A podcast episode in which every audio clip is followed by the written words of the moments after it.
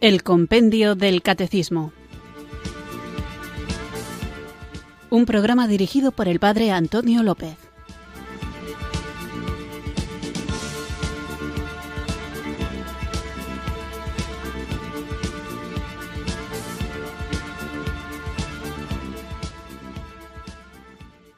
Muy buenas tardes, queridos oyentes de Radio María. Recibido un cariñoso saludo desde Irurzun, en Navarra, quienes sintonizáis una tarde más esta radio de la Virgen, esta emisora que cambia vidas, Radio María, para acudir a la cita diaria con la formación católica formación en la que estamos creciendo guiados por el libro que da título a nuestro programa, El Compendio del Catecismo. Este libro que trata de suplir o satisfacer la necesidad que tenemos los cristianos y los católicos de una muy buena formación para conocer, vivir, compartir y defender nuestra fe. Y muchas veces la tenemos que defender de ideas que se hacen tan populares que infectan la pureza de la doctrina católica. Y hay entre estas ideas unas que son más difíciles de dilucidar, de discernir, y otras que son tan estúpidas, no sé qué palabra usar, tan absurdas, que resulta lamentable que a veces haya cristianos que se dejen arrastrar por ellas. Pero para que sepamos distinguir las unas de las otras, las fáciles de debatir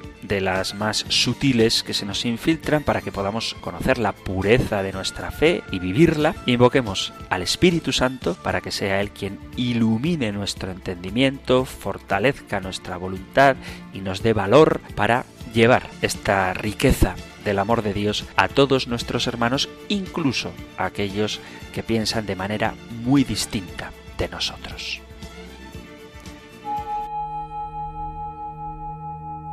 Ven Espíritu, ven Espíritu, ven Espíritu.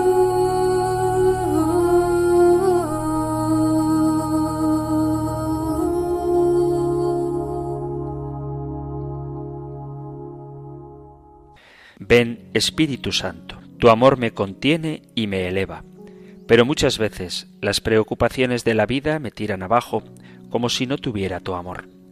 Y algunas veces me dejo llevar por la angustia cuando los problemas no son tan grandes.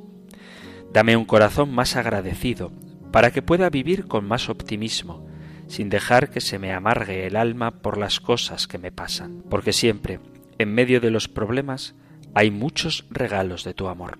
Ayúdame a descubrirlos Espíritu que sostienes mi vida. Ven, Espíritu Santo, una vez más quiero dejar ante ti todo lo que me preocupa y confiar en tu ayuda.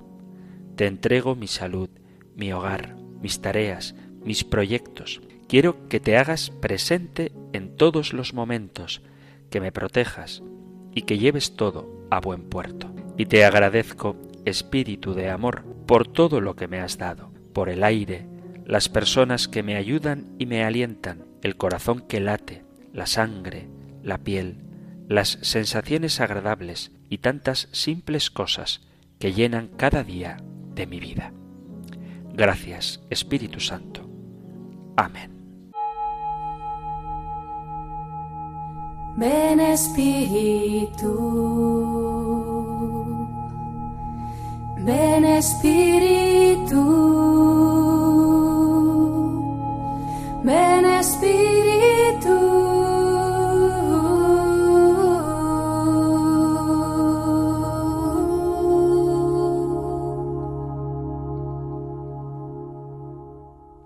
Después de haber invocado juntos el don del Espíritu Santo, vamos allá con nuestro nuevo programa, pero antes de meternos propiamente en la siguiente pregunta, quisiera seguir con lo que decía al inicio, antes de rezar, antes de invocar al Espíritu Santo, a propósito de esas ideas que, aunque no tienen nada que ver con el cristianismo, a veces se infiltran dentro de los miembros de la Iglesia y por lo tanto la Iglesia se ve afectada por ellos, por este tipo de pensamientos.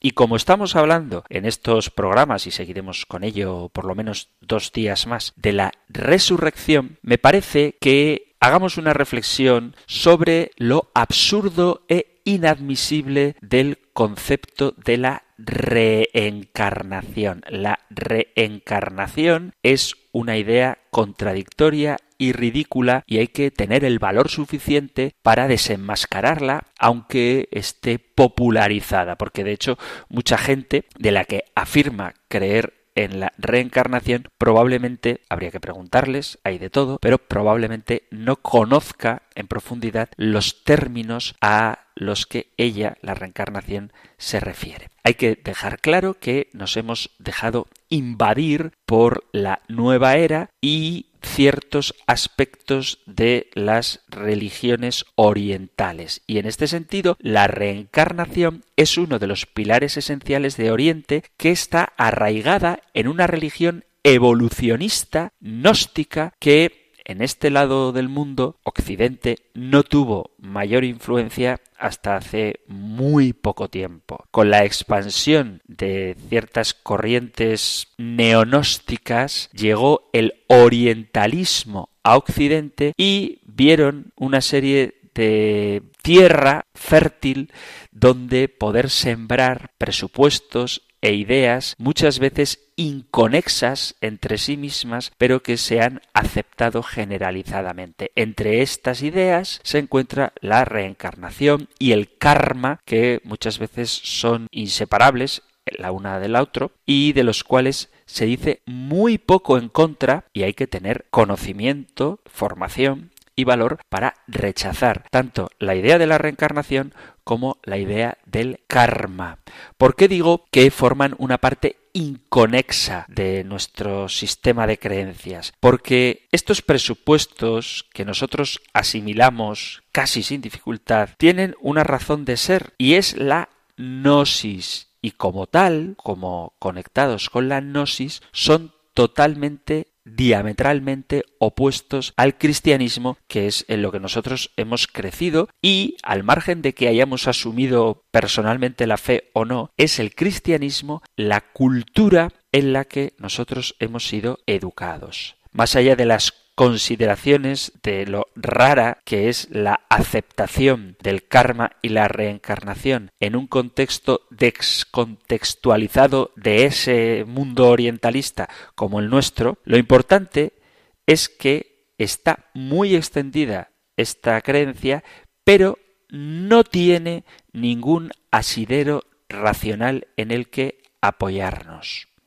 Hay quien quiere comparar el gnosticismo o la nueva era o el orientalismo con el cristianismo. Pero voy a usar ahora, más que argumentos de fe o de revelación, argumentos de sentido común, de manera que incluso aquellos que a lo mejor escucháis el programa y no sois católicos, lo escucháis simplemente por cultura general o porque os entretiene, sepáis también desde el sentido común argumentar en contra de el karma y la reencarnación, porque la fe y la razón nunca se contradicen, antes bien son complementarias. Entonces vamos a ver en qué se complementan y se rechazan estos conceptos orientales con nuestra mentalidad racional que es un regalo de Dios.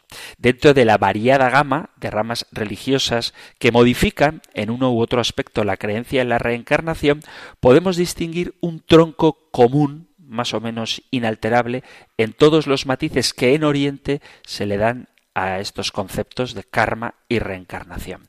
Lo más básico está en el gnosticismo y por lo tanto el origen y el fin es el mismo, aunque cambien algunos detalles. Por eso no vamos a centrarnos ahora en las variantes que pueden darse dentro de estas teorías, como la evolución en piedras o animales, o el retroceso a estados inferiores, como que podamos volver a ser planta después de haber sido un caballo, por ejemplo. Hay otras que piensan que solo nos reencarnamos en seres humanos, más dignos o menos, si es que se pudiera hablar de dignidad humana diferente entre unos y otros, pero claro, es que la religión hinduista cree en las castas. este es otro tema. Las diferencias de los conceptos afectan poco con respecto al criterio que tenemos que tener frente a ellos.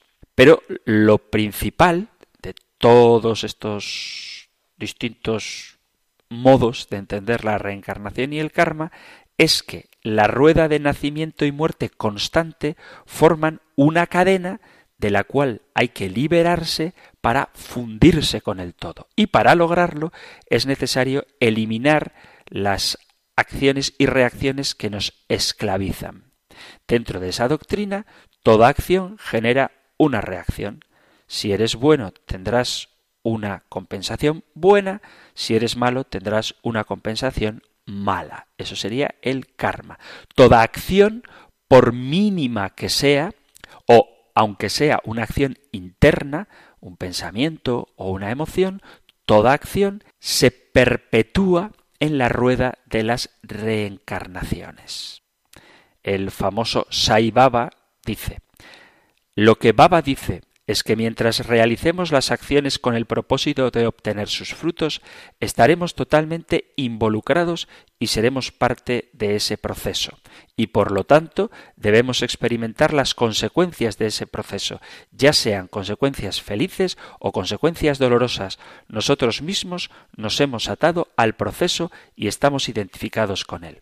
Cuando nos retiremos del trono del Hacedor, el cual usurpamos, y dejemos a Dios, el Rey legítimo, tomar su trono, al momento quedaremos liberados de las cargas del reino. Entendemos que dejar el trono del Hacedor es abandonar nuestro ego, o sea, lo que somos verdaderamente, y que la gnosis intenta eliminar y dejar a Dios. Pero ojo, este dejar a Dios no es el dejar a Dios cristiano, el dejar a un Dios personal que se adueñe todo cuanto existe, que digamos todo procede de Él y todo vuelva a Él, sino que se trata de un Dios panteísta. Todo es Dios. Y tú no entras en comunión con Dios manteniendo una relación personal con Él, como afirmamos los cristianos, sino que entras en comunión con este todo difuminándote en Él, fundiéndote, confundiéndote con Él. De aquí deducimos que los orientales en el camino para avanzar en la vida espiritual, tienen que hacer un cambio de acciones que tiene una escala que va de, de lo pasivo a lo activo. Es decir, de ser pasivo a ser activo y de ser activo a ser puro. Y de esto último, de ser puro, a la fusión con Dios, que es un grado distinto de la pureza. O sea, no se trata solo de alcanzar la pureza, sino de fundirse con Dios. Para ello es necesario, según los que creen en la reencarnación, transitar por distintos estadios mentales y físicos. Hay que notar que siempre las creencias gnósticas se basan en la evolución, mientras que nosotros no creemos en la evolución interior. Estoy hablando ahora, no hablo de Darwin, no en la evolución interior, sino que nosotros creemos en el desarrollo de las virtudes, que tienen un fin mayor que el mero utilitarismo de ser puros para luego llegar a ser Dios. Porque nosotros creemos que todo ser es lo que es y no otra cosa. Y por eso un ser no puede ser y no ser al mismo tiempo bajo el mismo punto de vista. El principio más básico de la lógica, que es el principio de no contradicción. Por lo tanto, una manzana es eso y no es un bastón o una pieza de música. Cada una, cada cosa considerada en sí mismo es eso y no es otra cosa por más empeño que pongamos en ello.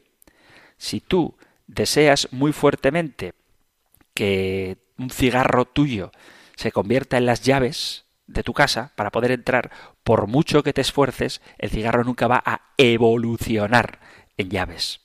Este principio no es religioso, es un principio filosófico, es una cosa de pura lógica. Por lo tanto, que uno deje de ser lo que es, simplemente llegando al extremo de la meditación, de la interiorización, para transformarse en otra cosa, no cabe dentro de un pensamiento racional. Tú eres lo que eres y puedes ser tú mismo más virtuoso, pero nunca dejarás de ser lo que eres. Y la fe cristiana, luego lo veremos, no dice que te confundas con Dios, sino que te unes a un Dios personal sin perder tu personalidad. Pero esto es una regla de lógica. Una cosa no puede ser distinta de sí misma. Y esto es lo que postula la idea de la reencarnación para llegar a una pureza que te funda y confunda con la divinidad. Todo ser tiene figura y forma. Figura es aquel conjunto accidental que hace que un árbol sea marrón, verde, alto o milenario. Y esto puede cambiar de un árbol a otro, pero todos son árboles y no teléfonos. Y la forma es lo que hace que eso sea un árbol y no otra cosa distinta. Trasciende por completo cada individuo de su género. Todo ser, al componerse de estos factores, es único e irrepetible. La experiencia cotidiana, aunque parezca que estoy dando conceptos un poco filosóficos, así abstractos, lo cierto es que la experiencia cotidiana nos confirma que hay muchos seres distintos, pero que son irreproducibles. Ni siquiera las células son iguales entre sí. Sostener la reencarnación supone negar este principio de la lógica, ya que siempre serían seres distintos y nunca el mismo ser. Si el ser es el cuerpo, está respondida por absurdo la argumentación de la reencarnación. Si el ser es el alma, el dualismo es la regla que rige este modo de pensamiento y del que ya hemos hablado. Pero si queréis que vuelva a hablar de por qué la Iglesia no acepta el dualismo, que el hombre tiene cuerpo y tiene alma, hablaré de ello. Pero el hombre no tiene cuerpo y tiene alma, sino que el hombre, el ser humano, es cuerpo y es alma. El ser es una composición de materia y espíritu única e irreproducible. Nunca dos seres humanos han tenido las mismas aspiraciones, las mismas capacidades, los mismos intereses, los mismos traumas, etc. Sabéis, porque lo he comentado, que estoy haciendo un curso maravilloso, magnífico, de liderazgo y nueva evangelización. Mando un saludo a mis queridos hermanos con los que estoy compartiendo estas jornadas tan estupendas. Bueno, pues en este curso nos mandaron a hacer un test sobre fortalezas, una cosa muy interesante, y a pesar de que este test lo habrán hecho miles de personas, miles de personas, nunca ha habido dos que hayan tenido los mismos resultados. Habrá habido resultados parecidos entre esas miles de personas, pero nunca el mismo, porque cada persona es única, individual e irrepetible. Si el ser es lo que trasciende y el espíritu está sobre la materia, las personas tendrían siempre los mismos intereses, capacidades y talentos, junto con la acumulación traumática de los castigos de sus vidas anteriores. Y vemos que esto no ocurre en la vida cotidiana. La persona tendría que ser siempre lo mismo con la acumulación de las cosas buenas y malas. Y vemos que la mayor parte de la humanidad no tiene una conducta irreprochable, por lo que es deducible una acumulación progresiva de karma negativo. La excepción ciertamente la constituyen aquellas personas que han comprendido esta verdad. Mientras no entendemos la verdad de ser Dios, siempre naceremos con una carga creciente de defectos, sufrimientos, imperfecciones, etc. Lo que hace imposible la autorredención, ya que las inclinaciones predominantes serán negativas y bajas. Iríamos de mal en peor. Cada vida sería más difícil porque tendríamos una carga mayor que purgar que en la vida anterior. Es decir, si el karma nos va a dar como siguiente vida una consecuencia de la anterior, una vida consecuencia de la anterior, y en la vida anterior fuimos malos, en la vida siguiente seremos peores todavía.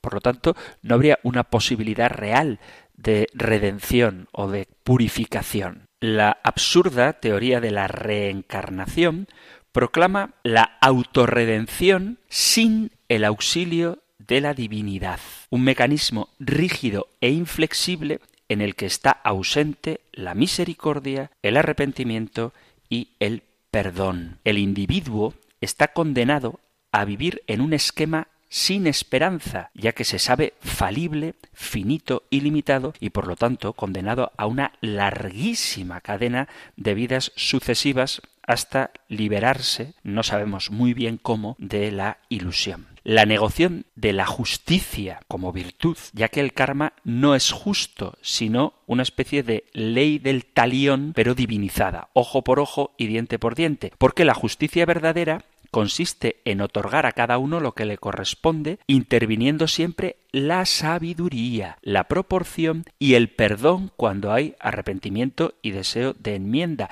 mientras que con respecto al karma solo le queda al individuo sentarse y desesperar porque llega un castigo mecánico e inflexible a su acción por más que desee cambiar. La redención solamente se obtiene, según ellos, a través del conocimiento y la experimentación de la divinidad residente en nosotros mismos, no una divinidad trascendente, sino inmanente. Un individuo, por ejemplo, muy rico y sano, con una buena familia, que tiene una vida humanamente satisfactoria en todo lo que le rodea, pero que desde pequeño es malvado e injusto, sería totalmente absurdo dentro del planteamiento del karma, ya que todo lo bueno que posee no es más que un premio a sus buenas acciones de la vida pasada, lo que significaría que para haber ganado semejante privilegio respecto al resto, tiene que haber sido ejemplar, tiene que haber sido bueno, y sin embargo, ahora posee, aunque materialmente le vaya mejor, un nivel espiritual muy inferior al de cualquier persona común y corriente. Y esto es ilógico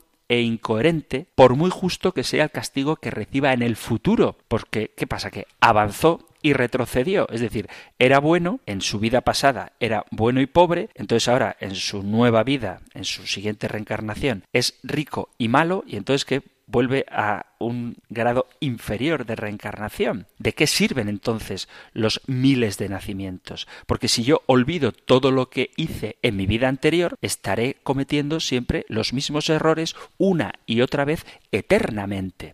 Por otra parte, esta comprensión de la vida es un patrimonio exclusivo, casi exclusivo, de los orientales y curiosamente es donde más casos como este que acabo de decir se encuentran porque existen castas, desigualdades sociales extremas precisamente en los lugares donde la teoría de la reencarnación es más conocida. Encima, al no existir hasta hace poco educación en el resto del mundo impulsados por ellos mismos, y esto así desde hace miles de años, se imposibilita la liberación del resto de la humanidad. Es una especie de egoísmo del conocimiento o de desinterés por el prójimo. La reencarnación niega al Dios del amor. Niega la paternidad de Dios, niega su cercanía, su dulzura, su comprensión, su caridad, sus dones de bondad, justicia, misericordia y sabiduría. Don de justicia es juzgar, o sea, usar el juicio, la razón, y sancionar dando premio o castigo a las acciones según sean buenas o malas y según el estado del sujeto. Por ejemplo, si un niño pequeño rompe un cristal habiéndole avisado, de que tenga cuidado que lo va a romper, comete una mala acción objetivamente y es justo que reciba un castigo. Si el niño está arrepentido y se propone cambiar y además dentro de sus posibilidades repara el daño que ha hecho, no es justo hacerle sufrir un castigo, sino como mucho reprenderlo y estimularlo para que entienda el mal que ha hecho y no vuelva a repetirlo. Un sistema mecánico, como el de la reencarnación el karma, deja fuera el amor por las criaturas, porque no actúa es un amor que no se expresa de ninguna forma. Excluye también la misericordia, porque no se compadece del hombre, de sus limitaciones, de sus debilidades y falibilidades. El perdón, un Dios de corazón tan duro que es insensible a los ruegos del hombre, no cabe aquí. Y la posibilidad de que podamos interceder por los demás, de que podamos ayudar a mejorar a los demás, tampoco cabe. El Dios este, que además es un dios impersonal, el dios de la reencarnación, sería malvado, loco, frío, mecánico e intolerante. Y el bien que devuelve, lo devuelve en la medida de la acción que se realizó. Dios no puede regalar ni retribuir con generosidad como premio las buenas acciones de los hombres. Sería que Dios, esta imagen de Dios, una máquina expendedora, donde si tú echas un euro, pues te sacas el botellín de agua, porque le das a ese botón, y si echas un euro y medio, la Coca-Cola. Pero de forma mecánica. Y además, en este contexto, en esta forma de entender la divinidad, sería una especie de juego sádico y atroz donde te encierra en un círculo del que es imposible salir. Este nacimiento y renacimiento propone un ciclo indefinido, infinito, de vidas que, según ellos, lo llevaríamos según la maquinaria kármica decida. Una maquinaria que no podemos salir de ella porque vivimos en la ignorancia y nadie nos puede sacar de ella hasta que llegaron los avances tecnológicos del siglo XX. Según el valor de las acciones anteriores, se niega una vida completa en sí misma donde cada uno sea recompensado por sus acciones y se le dé un premio o un castigo, eliminando la justicia, la responsabilidad y por lo tanto un orden equilibrado en el universo. No es raro que la persona deje atrás otras vidas y abandone en ellas el precio de sus malas acciones y en esta vida desee disfrutar de todo, aunque sea ilícito, porque ya pagaré en otra vida después. Muchas veces hay gente que se mete a comprar cosas que no necesita pensando en ya pagaré y luego se arruina.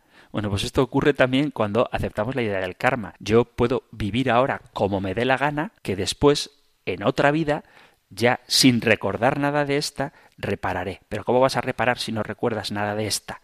¿Qué sentido tiene que otra persona que no eres tú, porque estás en otro cuerpo, en otro contexto, en otra historia, en otra biografía, pague por lo que tú en esta historia, en este contexto, en esta biografía has hecho. No tiene ningún sentido. Y luego hay otra cosa interesante con respecto a esta teoría de la reencarnación. Dice el gurú Sai Baba. Otra pregunta que surge tiene que ver con la declaración de que por acciones virtuosas en el pasado se obtiene el nacimiento humano. En este contexto debe haber habido acciones virtuosas de animales. Pero ¿cómo puede ser esto cuando los actos animales son por instinto? Y responde el Saibaba. Una buena acción es buena, ya sea que se haya realizado por instinto o por razonamiento. ¿Acaso la sombra de un árbol no es benéfica para ambos animal y hombre, cuando la vaca le niega la leche a su ternero debido a aquel que ha sido ordeñada por el vaquero, el resultado es benéfico para los seres humanos que beben la leche, y el beneficio obtenido no es menor porque la vaca no haya racionado y tan solo sea vaca. ¿Y el perro en la casa acaso no vigila y cuida a su amo y también lo ama? A un guardia humano hay que pagarle, pero el perro brinda amor y lealtad sin idea alguna de paga existen en la naturaleza una infinidad de ejemplos de acciones buenas y virtuosas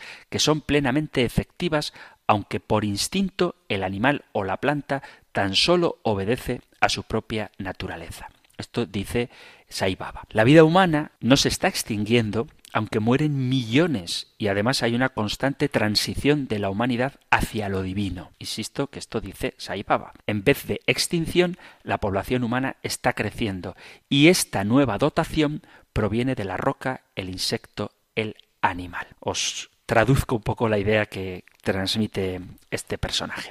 Viene a decir que aunque hay cada vez más seres humanos, más personas, esto es porque las almas han transmigrado, han evolucionado, se han reencarnado de seres inanimados como rocas o plantas o animales a seres humanos. Y ante la objeción de si un animal, una roca o una planta puede realizar obras buenas que le merezcan una reencarnación en un ser superior, la respuesta es que el bien que hacen, tanto la roca, que sostiene un edificio, o la planta que alimenta, o el árbol que da sombra, o el perro que cuida la casa, ellos están haciendo un bien y por lo tanto merecen un premio. Bien, esto tiene varios errores. En primer lugar, que afirma que la virtud de la acción es independiente de la conciencia que tú tengas de hacer el bien o no. Que hay una reencarnación evolutiva, dice estas teorías, es decir, que puedes pasar de roca a planta, de planta a animal y de animal a ser humano, y que los animales aman. Quede claro, porque recuerdo que cuando hablamos en su día del alma, mencionaba que los animales no tienen un alma y recibí también muchas interacciones en el correo electrónico y en el WhatsApp a propósito de esto, porque había mucha gente que hablaba de, del amor de los animales. Bueno, yo soy amante de los animales, tengo dos perritos a los que quiero mucho, pero les quiero como perritos, no como personas humanas. Entonces, la virtud, según los que creen en la reencarnación, no tiene nada que ver con la intención. De tal forma que si tú haces el bien involuntariamente, eres premiado y si tú haces el mal involuntariamente, eres castigado. Pero esto es una falta de coherencia. ¿Vosotros pensáis que se puede valorar igualmente a una persona que accidentalmente te salva la vida que una persona que voluntariamente entrega su vida por ti? Evidentemente no, pero para los que creen en la reencarnación, pues piensan que es lo mismo. Por otra parte, dar sombra, tener frutos, ser de carne, dar leche, tener agua, son características físicas del ser que otros pueden aprovechar para sobrevivir, pero que no son entregadas en un acto de amor y desprendimiento. Es decir, cuando un tigre se come a un ciervo, el ciervo no está amando al tigre. Y además, siguiendo este mismo modo de pensar, deberíamos decir que el tigre es malo porque, aunque no tenga conciencia de ello, su instinto le está llevando a terminar con la vida de otro para sobrevivir su especie. Y esto es falso. El instinto o la mera existencia no tiene nada que ver con las buenas acciones o con la virtud. Sai Baba dice que no nos extinguimos a pesar de que muchos seres humanos mueren y se funden con la divinidad porque constantemente recibimos el aporte de nuevos seres que evolucionan de piedras o de vegetales. Y esta afirmación es absurda, puesto que ya hemos visto que el animal o el vegetal y desde luego la roca no pueden tener méritos por acciones que no forman parte de su voluntad de hacer bien las cosas y por lo tanto es imposible que adquieran nunca el derecho a un premio de evolucionar reencarnándose en una forma superior. Entonces, según ese criterio, una roca perdida en el desierto jamás evolucionaría, porque no hace ningún bien, ni tampoco ningún mal. Las cosas, los objetos que no son utilizados, nunca se pueden reencarnar, evolucionando en seres superiores. Un árbol que esté en una zona de difícil acceso no ha podido dar ni sombra ni fruto a nadie. ¿Y eso qué significa? Que volverá a reencarnarse en árbol porque siempre ha vivido como árbol. Es una tontería muy gorda afirmar esto.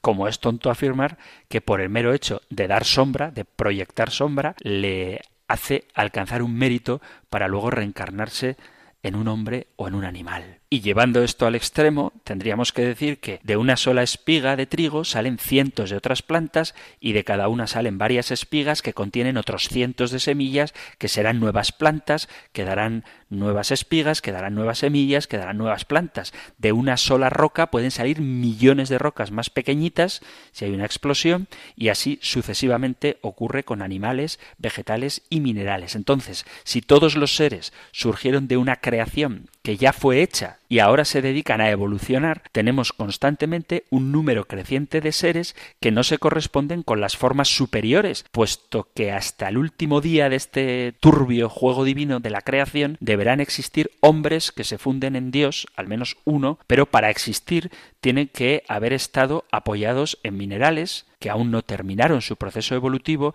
y alimentados con vegetales o animales que tampoco terminaron. Por lo tanto, cuando terminaría la creación? En otras palabras, aunque quedase un solo hombre sobre la tierra a punto de iluminarse, el hecho de que tendría que haberse alimentado y apoyado en algo para vivir hasta ese momento significaría que la creación no puede terminar ni aún así, porque todavía quedan seres que no han alcanzado la fusión con Dios. Este concepto es, pues, absurdo y derivado del panteísmo. Y luego el tema del amor a los animales, perdón, del amor a los animales no, del amor de los animales. ¿Por qué? Esto no tiene sentido, porque los animales, queridos amigos amantes de los animales, los animales no tienen libertad de decisión ni capacidad de discernimiento entre lo bueno y lo malo. Sí que saben para sobrevivir lo que es bueno y malo.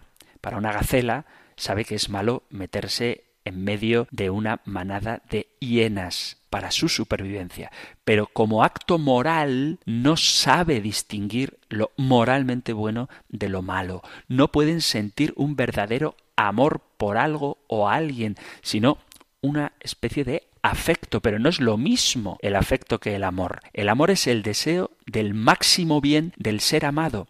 Y esto es algo que no puede suceder en un animal. El animal puede ser fiel, puede ser cariñoso, puede ser sobre todo los animales domésticos, más agresivo o más tímido, más mimoso o más independiente, pero son características como ser peludo o ser marrón o tener las uñas largas, son cualidades que los diferencian personalmente, pero no por poseerlas significa que tengan libertad de discernimiento entre el bien y el mal. Y si no distingue el bien, no puede desear el bien para otro. Por lo tanto, los animales, aunque pueda doler a alguno decir, escuchar esto, los animales no se conducen por amor, sino por instinto y aprenden por asociación, no por convicción. Por eso, un perro que es bien tratado no puede discernir si su dueño es una persona amable, querible, por su nobleza o detestable por su ruindad, sino que su relación se basa en un instinto que reconoce el trato que ha recibido y el resto depende de lo cercano o huraño que el animal sea. Un perro que ve que su dueño es un skinhead que apalea a inmigrantes, amará a su dueño porque el sinvergüenza, que hay que rezar por su conversión, el mal hombre skinhead, trata bien a su perro. Y por lo tanto el perro le va a corresponder con lealtad, pero no va a valorar moralmente lo repugnante de sus actitudes. Por lo tanto, comparar al perro con el hombre, esto es algo muy típico de nuestra sociedad, es una estupidez, porque los animales no tienen conciencia ni tienen capacidad de discernimiento moral y por lo tanto no pueden reencarnarse en un ser superior. Por eso es imposible que un animal se ilumine como es a veces creído por muchas personas que aman demasiado a sus mascotas. Y es imposible que un animal adquiera el mérito necesario para ascender en la escala evolutiva de las sucesivas reencarnaciones.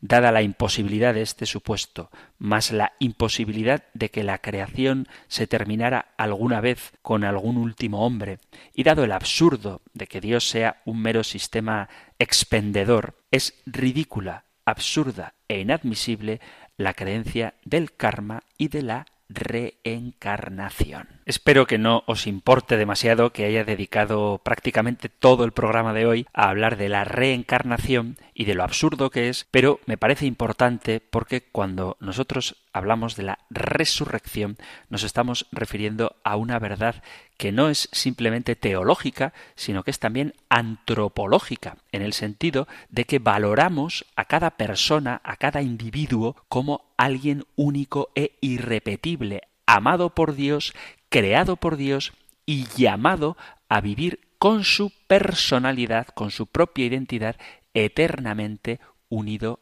a Él. Eso es lo que nosotros creemos. Si os parece, vamos a continuar ahora sí ya con la pregunta del compendio del catecismo que correspondería al programa de hoy y que he hablado de la reencarnación porque tiene mucho que ver con lo que tratamos ahora, que es la resurrección y la relación que tiene la resurrección de Cristo con nuestra propia resurrección. Para profundizar más en este tema, os remito a que escuchéis los audios, los podcasts del compendio del catecismo que podéis encontrar en la aplicación de vuestro teléfono inteligente de Radio María y también en la página web. Y en concreto os animo a que escuchéis la pregunta 92 sobre si Jesucristo tenía un verdadero cuerpo humano. ¿Tenía Cristo un verdadero cuerpo humano? Cristo asumió un verdadero cuerpo humano mediante el cual Dios invisible se hizo visible. Por esta razón,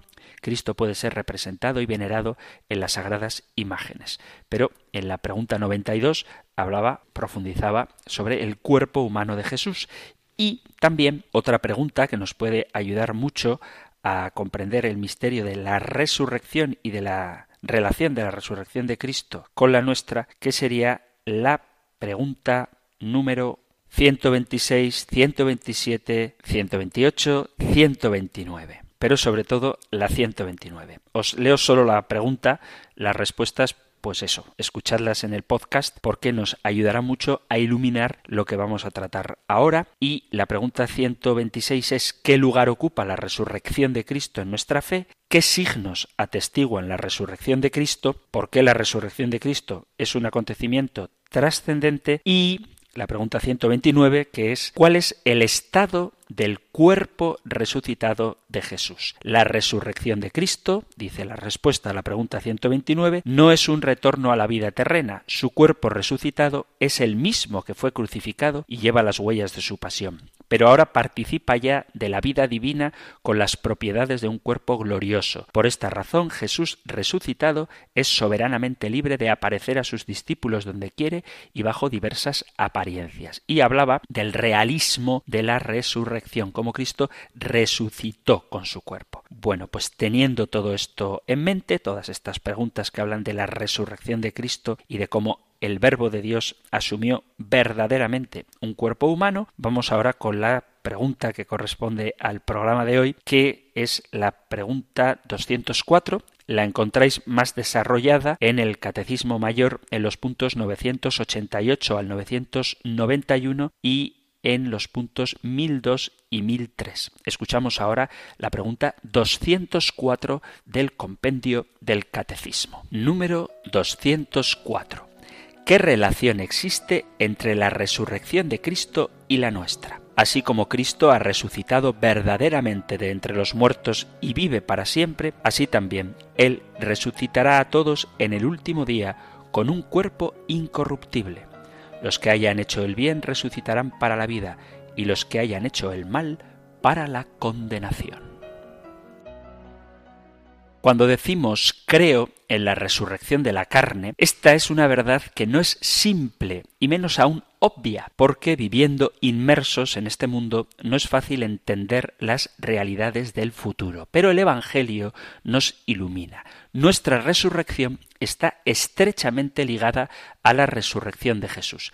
El hecho de que Él resucitó es la prueba de que existe la resurrección de los muertos. Vamos a presentar algunos aspectos que conciernen a la relación entre la resurrección de Cristo y nuestra resurrección. Él ha resucitado.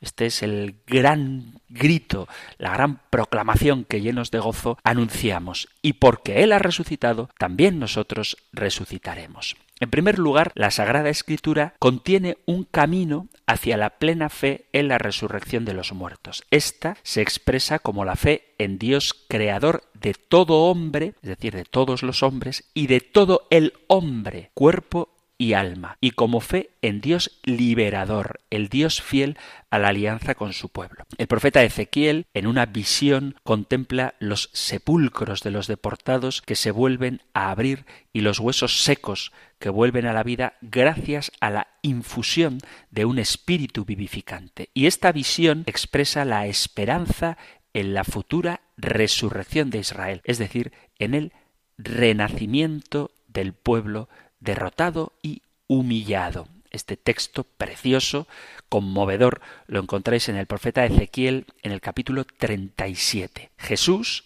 en el Nuevo Testamento, lleva a cumplimiento esta revelación y vincula la fe en la resurrección a su propia persona. Dice Jesús, en el contexto de la resurrección de Lázaro, en el capítulo 11 del Evangelio de San Juan, yo soy la resurrección y la vida. De hecho, será el Señor Jesús quien resucitará en el último día a los que han creído en él. Jesús vino entre nosotros, se hizo hombre como nosotros en todo, menos en el pecado, y de esta manera nos ha tomado con él en su camino a la casa del Padre. Él, el Verbo encarnado, muerto por nosotros y resucitado, da a sus discípulos el Espíritu Santo como garantía de la plena comunión en su reino glorioso que esperamos vigilantes. Esta espera es la fuente y la razón de nuestra esperanza. Una esperanza que si se cultiva y se custodia, nuestra esperanza, si la cultivamos y la custodiamos, se convierte en luz para iluminar nuestra historia personal y también la historia comunitaria. Recordémoslo siempre, somos discípulos de aquel que vino, que viene todos los días y que vendrá al final de los tiempos.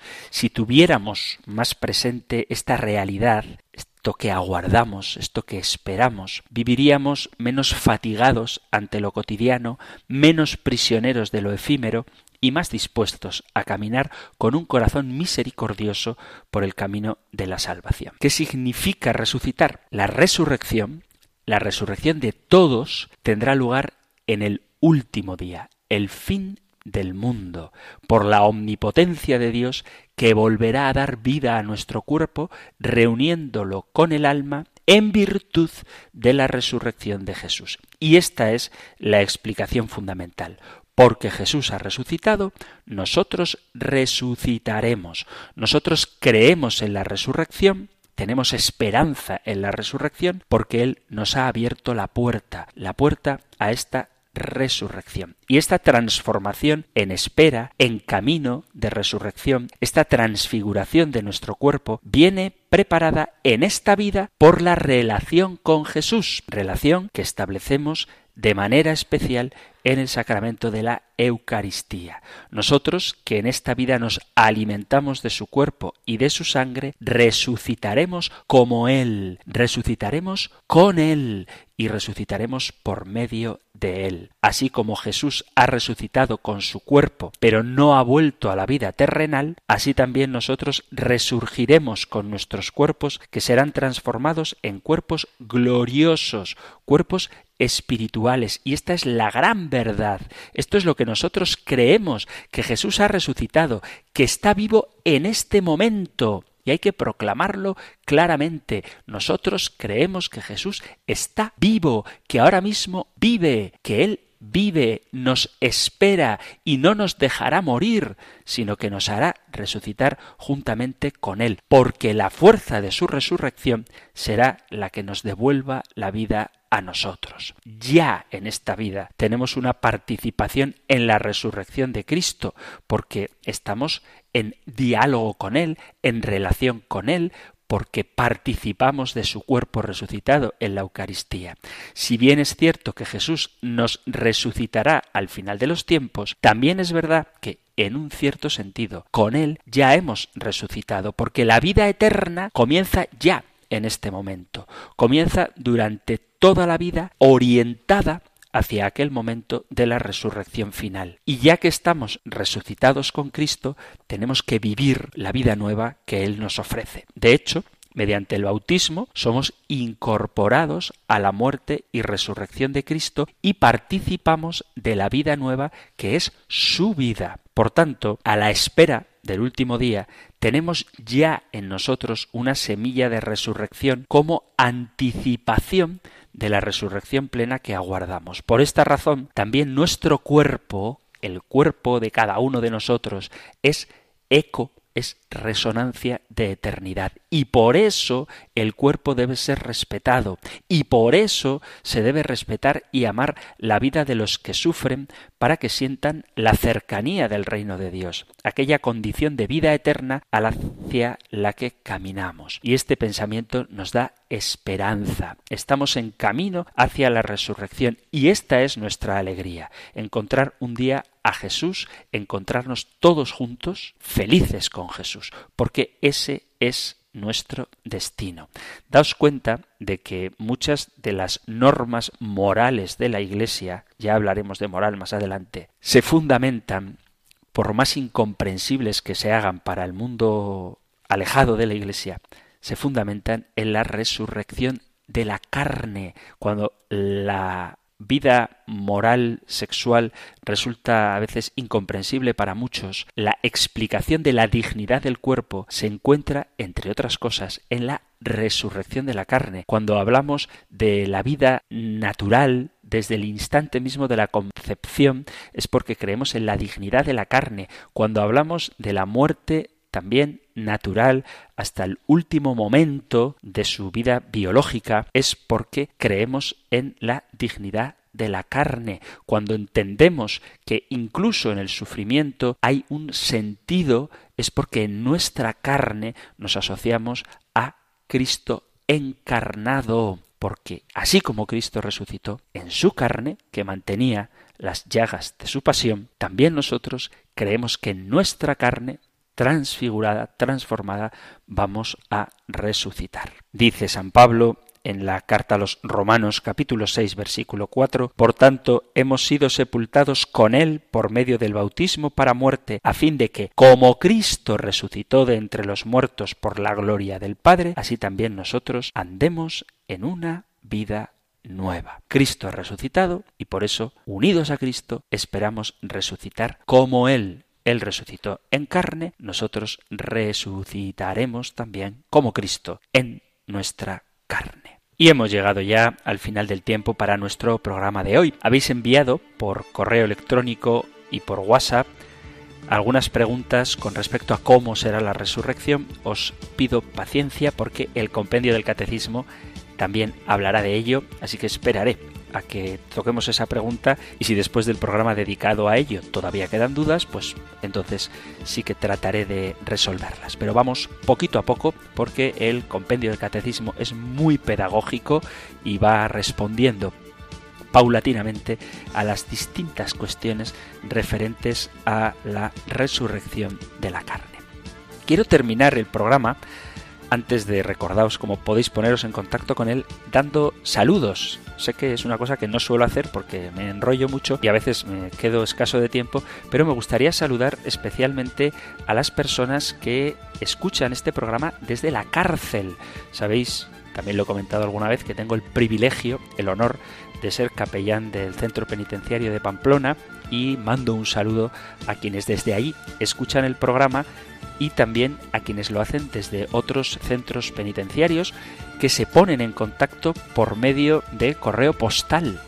Desde el correo postal no sé muy bien cómo consiguen la dirección y he recibido varias cartas escritas a mano, como antiguamente, que es muy bonito eso, recibir cartas escritas de gente que desde la cárcel escuchan el programa escuchan no solo este programa, sino Radio María y se deshacen en elogios a esta emisora de la Virgen que en esa situación de dificultad y de terrible soledad que a veces viven, encuentran en la emisora de la Virgen una compañía, un motivo de esperanza y, lo valoran mucho, una facilidad para hacer oración y formarse en su vida cristiana que agradecen de una manera verdaderamente conmovedora. Así que envío saludos a todos los que desde el centro penitenciario que sea, desde la cárcel, escucháis Radio María. Ojalá que os ayude a vivir mejor ese amor que el Señor os tiene y esa llamada que nos hace a todos de convertirnos, de cambiar nuestro corazón y dejarnos transformar por él, algo que todos necesitamos. Si queréis enviar vuestros testimonios, preguntas, comentarios, sugerencias, cualquier cosa que queréis compartir, tenéis el correo electrónico compendio arroba radiomaria.es, compendio arroba radiomaria.es y el número de teléfono para WhatsApp 668 594 383 668 594 383. Terminamos con la bendición que hoy, si me lo permitís, dedico especialmente a quienes desde la cárcel escucháis este programa y por supuesto a todos los oyentes que formamos esta gran familia de Radio María.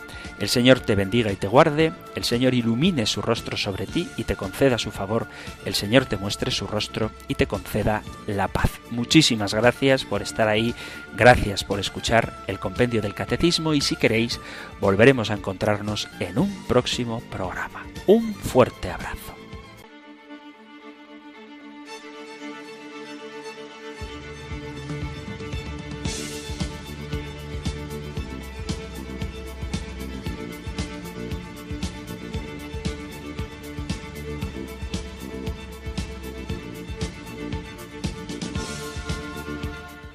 El Compendio del Catecismo. Un programa dirigido por el Padre Antonio López.